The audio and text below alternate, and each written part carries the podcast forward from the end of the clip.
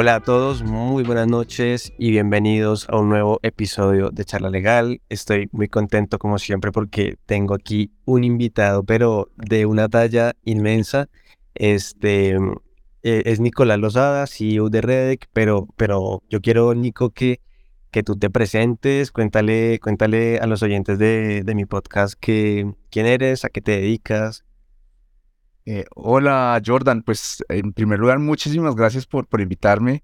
Eh, de verdad, yo creo que compartimos eh, muchos intereses y muchos sueños. Y, y, te cuento un poco de mí, un poco a partir del, del sueño que, que, yo tengo. Yo mm, lo he dicho en, en varios contextos, siempre tuve como una inquietud de por qué la justicia, como yo me la imaginaba, era muy diferente a la justicia como es en realidad. Y me encontré una justicia llena de trámites y de trabas y de dificultades y de papeleo y, y en realidad una justicia que era poco justa, ¿sabes? Y ponle que mm, también por casualidad hace ya 11 eh, años trabajando en el Ministerio de Justicia, em, vi en, en, internet eh, un anuncio sobre una página que se llamaba eh, Judge.me, que era de arbitraje en línea y estaba hablando mucho de una tendencia que venía incluso desde los años 90 y que yo no tenía ni idea, que es la resolución electrónica de conflictos. En, en inglés es Online Dispute Resolution o ODR, que es la manera como las grandes eh, multinacionales y las grandes empresas en Internet solucionan sus conflictos y es plataformización. Es decir, tú tienes una plataforma que te ayuda a resolver de manera eficiente, con automatización y con métodos alternativos en los conflictos. Me enamoré de la idea y de ahí le he venido trabajando eh, primero como funcionario público, ahí estuve en el Ministerio de Justicia, luego en el Ministerio de Comercio, eh, tuve el, gran privilegio de estar delegado para la CENUDMI, que es la Comisión de Naciones Unidas para el Derecho Mercantil Internacional, luego como consultor en un grupo de expertos que trabajó el primer reglamento de arbitraje en línea eh, de Colombia y probablemente el primero en Latinoamérica. Y ya en el 2021 me lancé al ruedo. Y yo quería como salir un poco de la teoría y de hablar de este tema y de echar carreta, sino volverlo práctico. Y ese sueño, el que tenía eh, hablando, pues se volvió realidad. Y siento que ahora soy un poco un gestor de ese sueño, de que, ese, de que el sueño de una mejor justicia, pues tú lo puedas ver a través de plataformas tecnológicas funcionales. Ese es como un resumen.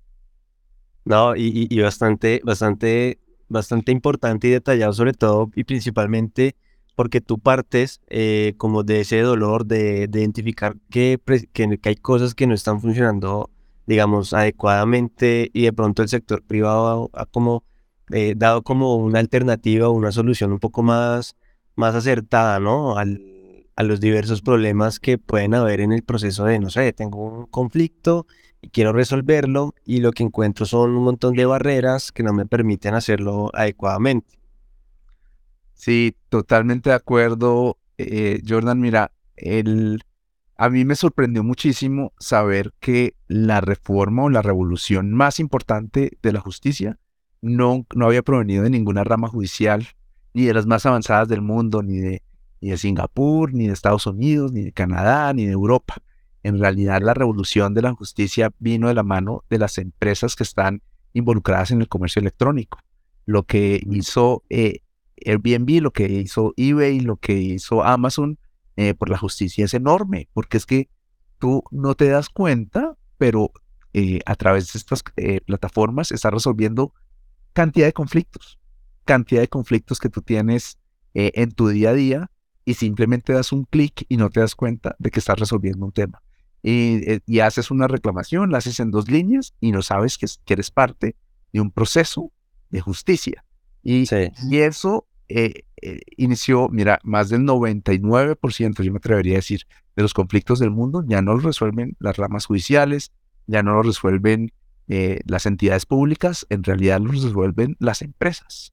Y las empresas son protagonistas de, de un cambio enorme. Y solo muchos años después, eh, como tú lo estás diciendo, esta iniciativa privada se empieza a ver en algunos centros de arbitraje y conciliación y solo te estoy diciendo, en un, proceso muy reciente, quizá eh, menos de cinco años, eh, ramas judiciales en el mundo, y probablemente sí estas las más avanzadas, en Estonia, eh, la Singapur, la China, Estados Unidos, ya empiezan a tener este modelo de ODR aplicado en su realidad de la judicatura, de la rama judicial propiamente dicha. Sí. Y, y, bueno, me gustaría, me gustaría un poquito como, como llevarte al punto de, de, cuando arrancas tú o, decides cómo, em, cómo emprender.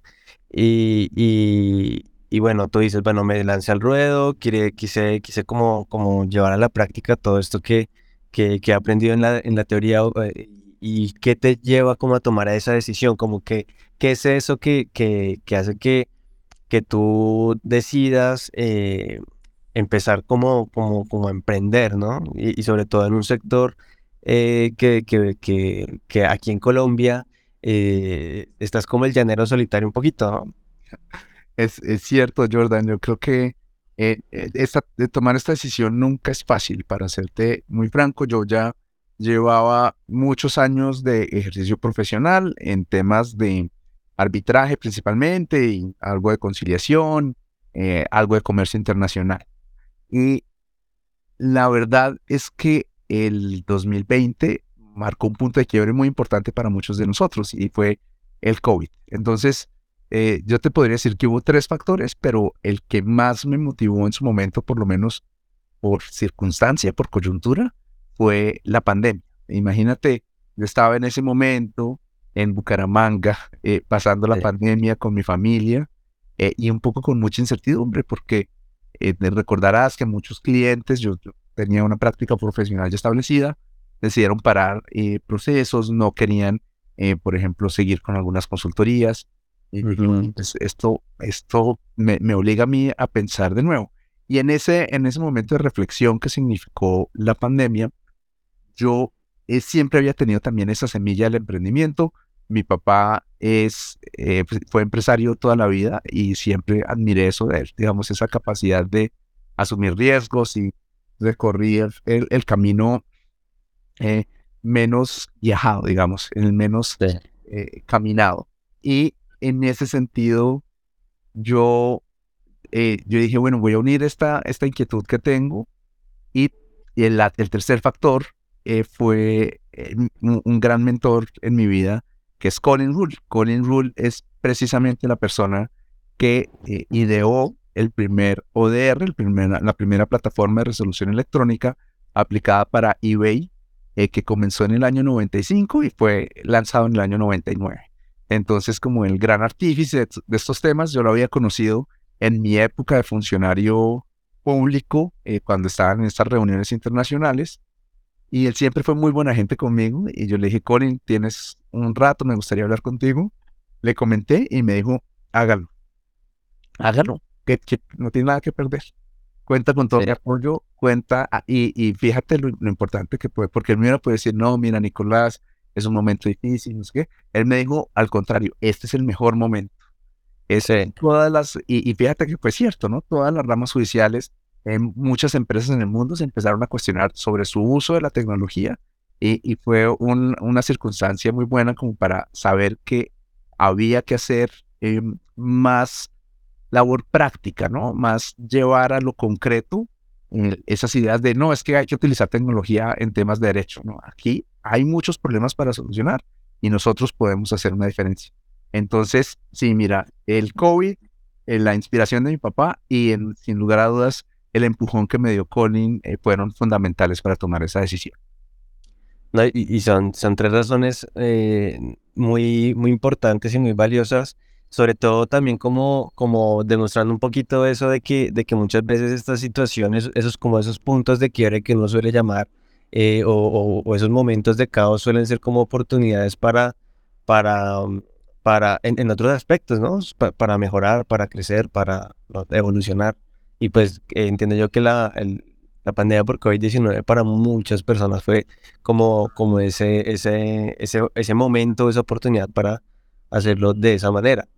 Y, y a mí algo, bueno, el tema este de, de los ODR, obviamente al ser online, y tú lo mencionabas ahorita, eh, también por la pandemia, de hecho, fue como de, esas, de esas consecuencias que todavía pues eh, tenemos afortunadamente y es el hecho de, de que la, la, conectividad se disparó, las personas eh, inclusive de manera obligada tuvieron sí o sí que, que, que, ingresar a internet, ¿no? Para o ya sea estudiar o trabajar o, o comunicarse con, con los otros, todas las restricciones que hubo en movilidad, bueno. O el mercado, o no, cualquier claro, acceder a la salud, todo. Las médicas, sí. La educación, todo fue.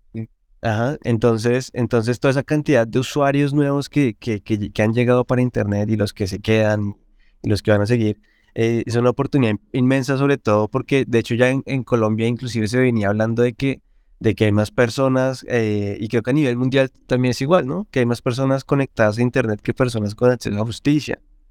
Total, totalmente de acuerdo. Mira, y es que eh, la Internet es una verdadera revolución industrial. La, la, la Internet nos cambió la manera de vivir.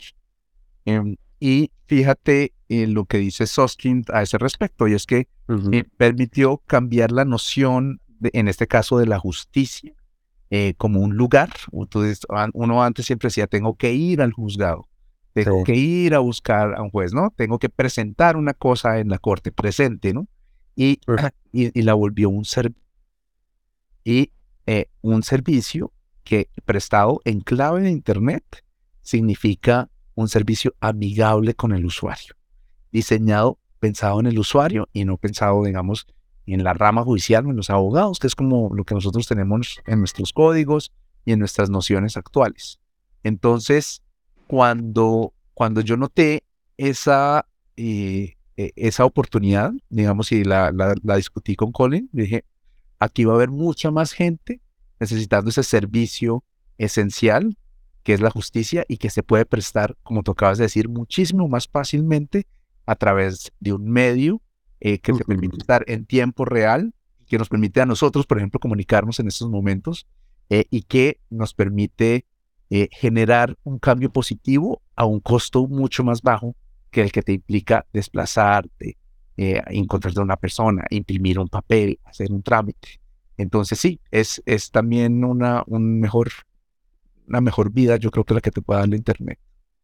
Sí, facilita, facilita muchas cosas y, y, y, bueno, ahora me gustaría, eh, lo hablamos la, la vez pasada, y es que, em, eh, bueno, generalmente estos, estos ODR suelen ser un poquito como reactivos, ¿no? Como eh, atender, digamos, eh, ya en un escenario o prejudicial o, o como alternativo, eh, una controversia, un conflicto, exceptuando los de, los de consumidor, ¿no? Pero el valor que le hayas, que le hayas a la prevención y que, que, hace parte como del, del ADN, pues, de, de Redec, ¿cómo lo ves y qué nos puedes de, decir al respecto?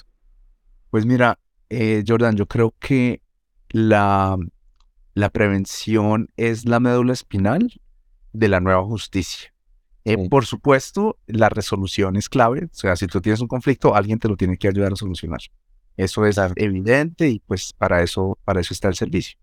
Pero la, eh, la Internet y el uso de la tecnología lo que te permite es aprovechar datos existentes y en la manera en que tú manejas el conflicto para revertirlos en una situación que tú puedas identificar y disminuir tu conflictividad.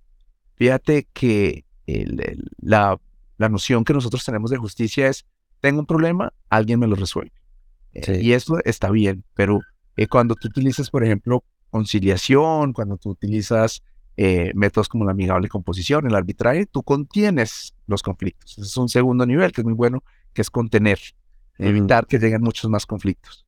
Pero lo que tú logras verdaderamente cuando tú tienes ODR es salud legal, es que tú puedes prevenir, ya sabes para dónde van las cosas, puedes utilizar esos datos que has recopilado con la resolución de muchos conflictos para saber, mira, el dolor de la gente está aquí y acá.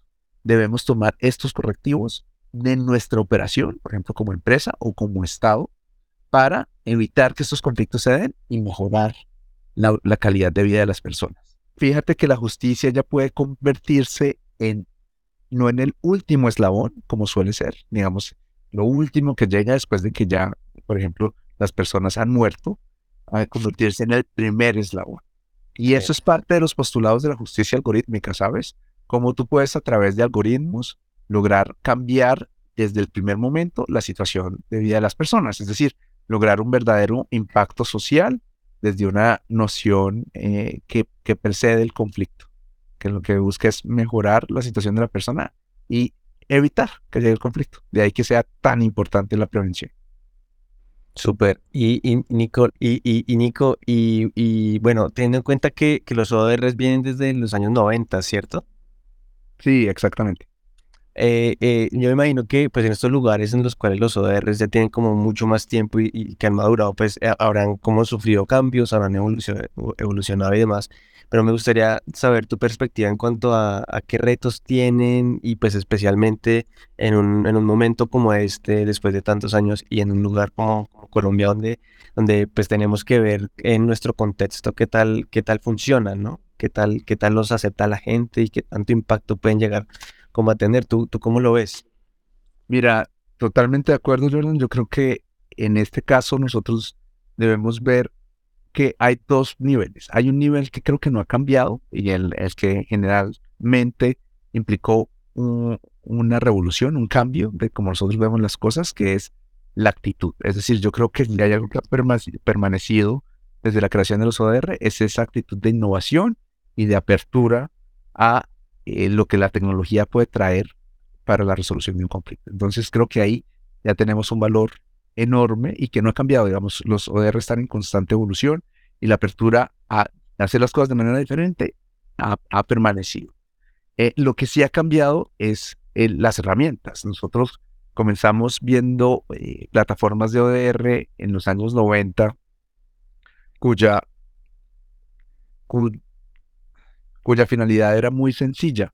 Es decir, tú tenías unos árboles de decisión, tú tenías una, unos cuestionarios, tú filtrabas eh, tus conflictos de alguna manera, em, eh, pero las resoluciones pues eran muy sencillas, no puedes utilizar tanto esa data y demás, que nos, nos han dado eh, casi 30 años de evolución al respecto y es que ahora las plataformas eh, de ODR se han vuelto mucho más especializadas y mucho más sofisticadas.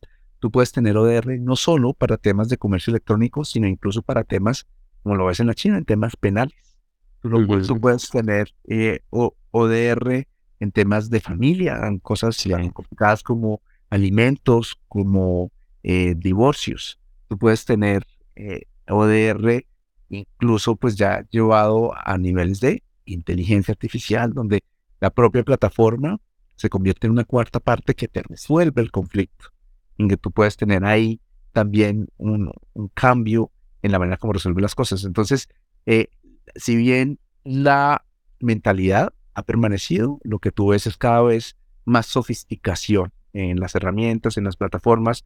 El uso de inteligencia artificial generativa va a cambiar la manera como funcionan las plataformas eh, de ODR y vamos a tener esto pues cada vez, eh, además eh, en un ritmo exponencial. Nosotros cada vez, cada día podemos encontrar nuevos desarrollos en, en, plataformas que van a ser maravillosas y que nos van a ayudar muchísimo.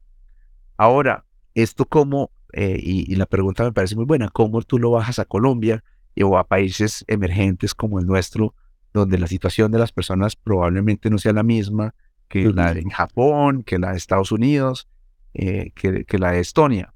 Pues mira, yo creo que en nuestro caso presenta una gran oportunidad porque eh, la gente no, no está tan atada a la manera antigua de hacer las cosas, porque finalmente no tienen acceso a la justicia.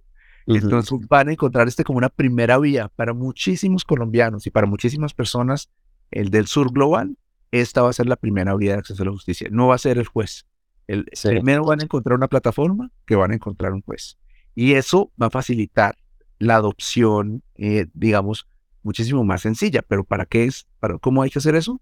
Pues con plataformas que realmente sean sencillas y que respondan a los intereses de las personas. Si vamos a hacer una cosa compleja y más compleja que un código general del proceso y con más pasos y con y, solo que los hacemos en línea, pero y requisitos, y requisitos y documentos y cosas, pues no vamos a generar ningún cambio. Ahora, si lo que hacemos es hacer plataformas sencillas, que la gente pueda acceder a ellas, incluso en zonas rurales, eh, como por ejemplo con el uso de kioscos, como se logró en Ruanda. Tuvimos a eh, eh, recientemente, hace dos semanas, estuvo Ashot Hovaneshen, que fue el líder de, la, sistematización de la justicia en, en Ruanda, y él nos explicaba que con kiosco se logró que las personas, eh, digamos, de la ruralidad de Ruanda pudieran acceder a estos sistemas. Luego, por supuesto, hay un, reto enorme de digitalización, de interconexión, de, de, adopción, de alfabetización digital, pero también hay una oportunidad enorme porque la gente cuando ve que las cosas le sirven, las adopta y las, las toma como propias. Y si lo pudieron lograr en Ruanda, por supuesto que lo podemos lograr en Colombia. Solo que nos toca, ahí sí, eh, como Quijotes contra el molino y darle, porque por supuesto va a haber resistencia y hay gente que te, no te cree. Mira, yo cuando empecé a hablar de esto, ah, yo sí que era un loquito, o sea, imagínate, en el 2014 o en el 2015 hablando de estos temas, pues eso sí era raro. Pero fíjate, cada vez más la gente le ve la importancia, le ve la necesidad, personas de edad, eh, personas con poco nivel de, educativo, cada vez eh, tienen más aplicaciones de este tipo, más uso del celular, pues ahí es que vamos a llegar con la justicia. Y yo sí creo, yo soy muy optimista en el sentido de que esto les va a ayudar enormemente. Total, yo, yo por ejemplo, yo lo decía hoy eh, mientras grababa el episodio que se, se, debe publicar de, día de mañana y es el tema este de, de, de muchas veces uno suena como, bueno, siempre va a haber gente escéptica, ¿no? Y, y, yo digo, bueno, el, el cambio climático y, los científicos que hace décadas decían, muchachos, eh, miren este problema que vamos a tener eh, con la capa de ozono, bla, bla, bla, bla, bla, ¿no? Y, mucha gente le pareció una locura y ahorita creo que, que, que, ya no es tan así, ¿no? O sea, como que el tiempo a la larga le viene dando la, la razón y, yo siento que aquí también hay un problema que, que obviamente guardando las, las proporciones, pues también inclusive resulta importante porque eh, no sé si soy solo yo, pero yo siento que, que la administración de justicia es un, es un pilar fundamental para la vida de las personas, para hacer negocios, para todo. Inclusive creo que, si no estoy mal, eh, eh, a Colombia no llega toda la inversión que debería llegar precisamente porque, porque en temas de justicia nos, nos, nos rajamos, ¿no? Sí, de acuerdo. El, el, Banco Mundial, el World Project, hay muchísimos eh, diagnósticos de lo compleja que es la administración judicial en Colombia, eh, de lo lenta, y somos un país de abogados, ¿no? Yo creo que eso en vez de ayudar nos perjudica, ¿no? Entonces, eh, creo que tenemos una de las tasas más altas del mundo de abogados por 100.000 habitantes. Ya vamos a, o creo que ya se expidió la tarjeta número 400 mil. Imagínate un país de Ya vamos a tener casi 500 mil abogados. Entonces, claro, y, y, y, nosotros hemos de alguna manera glorificado el debido proceso, en la, ¿no? el, trámite. la formalidad. Claro, piensa el Congreso Colombiano de Derecho Procesal une a 5 mil personas en Cartagena, ¿no? A 5 mil personas que se meten en el viaje a Cartagena, ¿no? Aguantar calor, a, hablar de que la, ¿no? El recurso del recurso, de la condena de la tutela, y ah, esas son. Entonces, claro, nosotros tenemos un panorama que no, no siempre va a ser eh, el mejor. Nosotros tenemos un panorama, y yo desde siempre lo he hecho, es un panorama adverso. Pero la única manera de volverlo menos adverso es pues trabajándole. Porque uno no puede esperar que el resto de la gente, y, y, también eso fue la reflexión que yo tuve en ese momento, Jordan, y es que yo no puedo esperar que otra gente haga lo que yo quiero que se haga.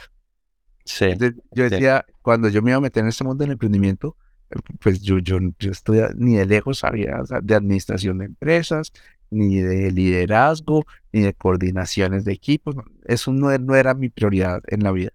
Pero yo dije, pues sí, yo quiero hacer esto, ¿cómo, voy a esperar pues, a, que alguien lo haga por mí? Entonces, esa es la toma de decisiones. igual, ahorita, mira, ahorita estamos en una discusión en Colombia sobre si se va a revivir eh, la presencialidad en la Entonces, eso siempre va a haber y en, y en estas cosas son un tire y afloje, ¿no? Entonces, claro. caminas dos pasos, retrocedes uno. Pero es la historia de la humanidad y tú tienes que estar listo a afrontarla. Y tú puedes ser un espectador y dedicarte, por ejemplo, a llevar tus procesitos judiciales de la manera como los puedes llevar en el juzgado, eh, o, puedes hacer tus contratos y los haces en máquina de escribir o los haces en, el computador, o puede ser parte del cambio. Y, ya, esa es tu decisión. El problema es que los espectadores probablemente se los lleve la inteligencia artificial, porque, porque esas cosas pues, que hacen los espectadores pues, también las puede hacer un computador. Entonces, eh, hay que meterse en esto para realmente lograr ver las cosas que uno quiere hacer. No, y, y, de lo que tú dices, yo, por ejemplo, una, una reflexión que yo, que yo hacía cuando era estudiante de Derecho, creo que no, no he tenido mi primer acercamiento con, con nada de, de la justicia. Eh, y, yo decía, bueno, las, las formalidades son importantes y no sé qué, bla, bla, bla, ¿no? Como, el, como esa, ese discursito que, que, que, que es como el típico, ¿no? Y eso, eso se me curó al día que tuve que eh, que, que, interponer una denuncia. Se me hizo la, la, cosa más difícil del mundo por muchas razones, porque la fiscalía tenía, bueno, la policía y la fiscalía tenían una página web para el tema de, de hurtos. Y, y, que, y, yo no pude, dije yo no pude, y yo me puse a pensar, si, si uno que está estudiando, que uno que es abogado, no, no puede porque o la página se cae, o porque, no sé, todo lo que puede, todo lo que puede malir sal, ¿no? Con un servicio nuevo que presta el Estado. ¿cómo será la gente, pues, madre, que le pasa esto todos los días o que realmente no tiene ni el conocimiento para poderlo hacer? ¿no? Yo decía, es que eso está muy mal. Y ahí a partir de ahí comenzaron como una serie de cuestionamientos en, eh, de, todo lo que de pronto está mal y que, y que siempre como que se ha hecho así toda la vida, pues la gente como que cree que así se debe seguir haciendo y no es así. Y, y, y, me gustaría como destacar como, como esa reflexión, sobre todo para las personas que se quieren como meter a este, a este tema. Y, y, una pregunta que yo te quiero hacer, Nico, eh, que está un poquito relacionada, y tú lo tocabas ahorita, bueno, se está debatiendo ahorita nuevamente este tema de, la, de, de si se regresa a la presencialidad específicamente en los, en los temas eh, penales, pero, pero, y tú lo dices, eso es un tire y afloje y demás, y justamente estamos viendo que, que también hay mucho debate respecto del uso de, no sé, inteligencia, inteligencias artificiales, en las actividades jurídicas y, y demás. Pero eh, tú cómo ves como, o sea, tú cómo conciliarías o tú cómo ves ese, eh, digamos, ese tema de, de, de, la innovación y, y, obviamente también como esa prudencia, ¿no? Creo que es como la, la palabra. En, en, saber dónde estamos, en que el juez tiene que ser muy prudente con lo que usa. O, ¿Tú cómo lo ves? Sí, de acuerdo. Digamos, eh, yo me considero un tecnoentusiasta y eh, llevo promoviendo mucho tiempo la adopción de estas cosas. Yo creo que tiene que haber voces tecnoentusiastas, porque si no, pues tampoco uno genera el cambio. Pero soy muy consciente de que el, el tecnoentusiasmo no puede ser acrítico. Tienes que ser muy crítico con todas las cosas que tú propongas, comenzando por las propias plataformas de ODR. Digamos, sí. a mí me encantan, yo creo que tienen unas grandes fortalezas, pero no son una panacea. Tú no vas a cambiar eh, todo el panorama con una plataforma. Tú puedes lograr eh, unos avances importantes, pero si los que están operando la plataforma son corruptos, por ejemplo, o no quieren utilizarla, la plataforma no te va a servir para nada. Entonces, tú no puedes ver el cambio tecnológico como un fin en sí mismo. Tú tienes que verlo como algo que está asociado a muchos otros factores, incluido el que tú tengas un cambio social, que la gente quiera resolver su conflicto de una manera diferente. Tú tienes que verlo también asociado a un cambio económico, por ejemplo, que la gente pueda tener un computador o un buen celular para poder resolver eh, sus conflictos. Y tú tienes también eh, que verlo como eh, un cambio político, también de que las políticas públicas, de que las entidades que resuelven los conflictos más complejos o los que más escalan, también quieran adoptar ese tipo de cosas. Si tú, si tú, te, si tú crees que solo pues poniendo una tecnología en el mercado logras un cambio, no, no lo vas a hacer. Mira, yo eh, me acuerdo que yo estaba feliz cuando sacamos el reglamento de arbitraje online para garantías mobiliarias en el 2018. Y yo creí que eso iba a ser un cambio. Y luego tuvimos reuniones y reuniones con confecámaras y no salió nada. Y, y, y, han pasado cinco años y garantías mobiliarias aún no tiene una plataforma de OER. Entonces, ni el reglamento ni la tecnología solitas logran. Tú tienes que hacer una cosa que viene por muchos frentes y que hay que atacarlos todos y poco a poco tú vas generando cambio. O sea, este, este podcast es un factor de cambio de muchos otros factores, de clases, de hablar con gente, de reunirse con, con políticos, de reunirse con ciudadanos comunes y corrientes, hasta que tú logres que las, que las cosas cambien. Y así sea un poquitico, ¿no? O sea, tú, aunque tú muevas las cosas un centímetro, pues ya es un centímetro más adelante que lo que estaban. Claro, y, y bueno, a mí me gustaría como de pronto ir como finalizando, haciéndote una pregunta un poquito, bueno, como también un poco reflexiva en el sentido de, bueno, tú eres, tú eres docente universitario hace ya, ya un tiempo y por tus manos han pasado muchas personas, ¿no? Eh, y, y, también es como enfocar la, eh, no sé, te pediría como que enfocaras un poco la respuesta eh, a esos jóvenes, porque a mí me suelen escribir personas, y, siempre lo digo, como con dudas, que, que, que, quieren cómo, cómo empezar, cómo empezar a, a, meterse en estos temas de, de cambio, de, de innovación, de, de disrupción. Y, y, tú que, que, que lo has visto en las aulas de clase, ¿cierto? Eh, ¿Tú cómo, no sé, qué les podrías decir y, qué reflexiones de pronto podrías hacer como, como al respecto? Y eso, especialmente eh, porque yo siempre lo he dicho, no es necesario que ustedes se, se vengan aquí a este, como a este lado, pues, de la, de la, de la, de la cancha, ¿no? Sino que usted puede seguirle gustando el derecho penal, pero tenga en cuenta que inclusive se pueden cometer delitos eh, en un escenario sumamente digital, ya sea, llámese metaversos, llámese blockchain, llámese lo que sea, ¿no? O lo mismo si eres, eh, te gusta el derecho público, pues también tienes que tener en cuenta todos estos temas, sobre todo porque el Estado también está llamado a innovar, ¿no? También está llamado a utilizar inteligencias artificiales, eh, blockchain, entre otros. Entonces, eh, es, em, siempre digo como, miren que, les interese, y, y, pero, pero tengan esa transversalidad como con, con, lo que está pasando en el mundo, ¿no? Claro. Em, pues una, una pregunta maravillosa. Además, hoy es el día del profesor. Entonces, Entonces, gracias, gracias. Yo, yo, fui alumno tuyo en, en la especialización también. Exactamente. haciendo... Eso, eso que me dices me, me parece muy bonito. Y, mira, te hablo de, desde mi experiencia personal. Lo que a mí me tomó casi 10 años, 9 años me tomó, fue vencer el miedo. Y eso es lo que yo les digo. Yo creo que las barreras más allá, el conocimiento se adquiere, te lo prometo. Uno siempre va a poder aprender eh, de los temas que no sabe eh, y uno también va a poder conectarse con personas que sepan lo que uno no sabe. Entonces también uno, va a adquirir mucho conocimiento, va a tener mucha asesoría y, y, saberte rodear es esencial. Pero en la primera, la más, y quizá la más compleja es como que uno diga, uff, eh, esta cosa que yo en lo personal, eh, te lo comienzo, yo nunca fui como un geek de la tecnología, yo no, no me considero una persona eh, que sea particularmente dotada en temas tecnológicos. Yo creo que lo que lo que sí creo es como que me lleva un poco más la visión, ¿no? La, inspiración que siento sobre, sobre estos temas. Y yo sé, pues que yo no estoy solo en el mundo. Entonces, que si hay cosas que yo no puedo hacer, habrá otras personas que las podrán hacer y, y las podrán eh, llevar a la realidad.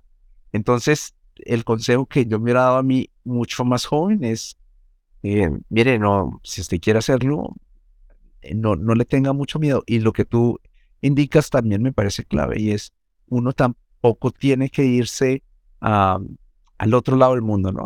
entonces ahora, porque yo no creo que uno pueda hablar de, de Legal Tech por Legal Tech. Tú no haces Legal Tech a secas. haces Legal Tech aplicada a temas. Y, y, y, y lo que estoy trabajando no tiene una solución de continuidad con una carrera que yo comencé hace muchísimos años en resolución de conflictos. Yo comencé primero como patinador, en segundo año de derecho en una firma de abogados, luego de patinador em, eh, fui como el coordinador de patinadores de esa misma firma de abogados, luego empecé, tuve la oportunidad de estudiar en el exterior, de trabajar en, en resolución de conflictos internacionales, luego eh, trabajé en el mundo del arbitraje. Y luego muchos, muchos años después llegué al tema de ODR. Pero lo que yo hice fue conectarlo primero con lo que yo conocía mejor. Yo empecé hablando durante varios años de arbitraje online. Y luego de arbitraje online, ODR.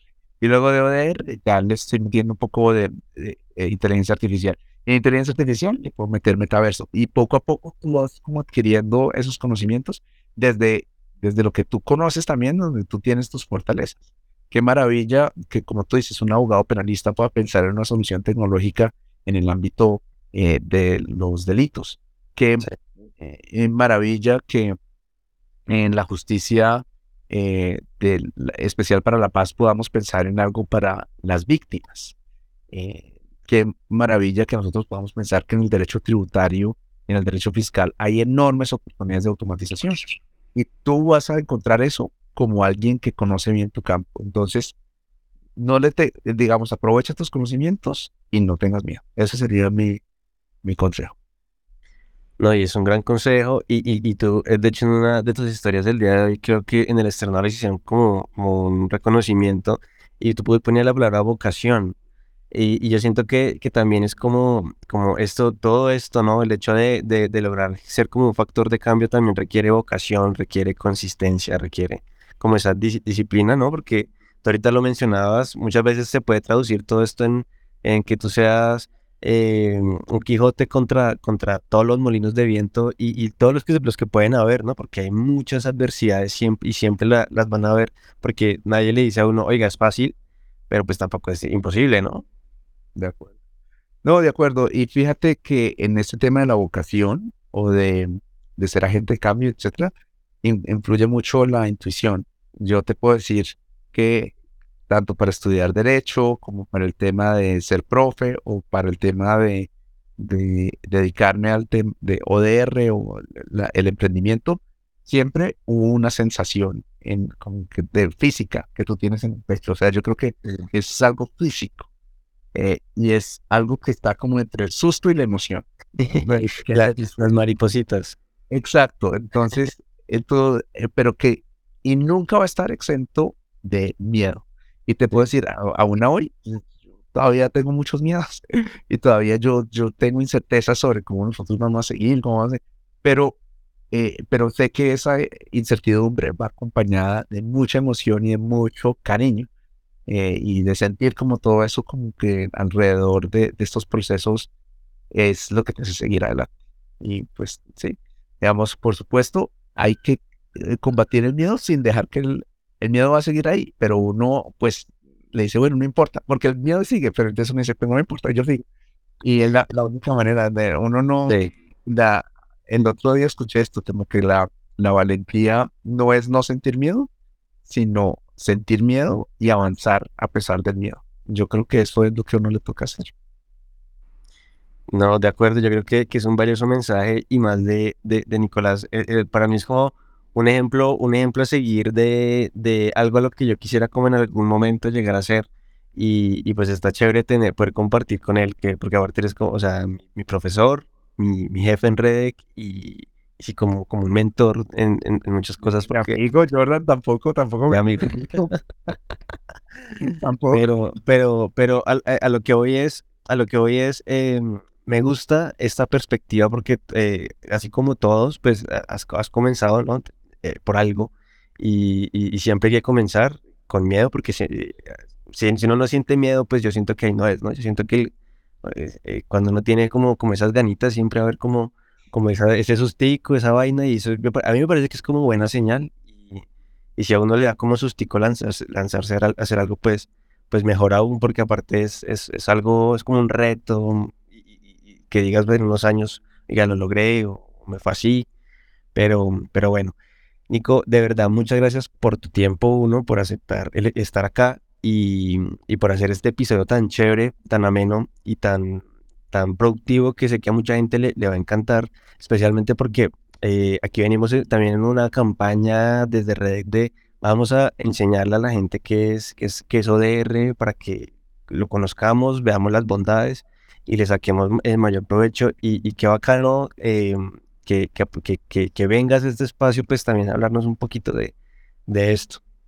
No, pues con, el mayor de los gustos, Jordan.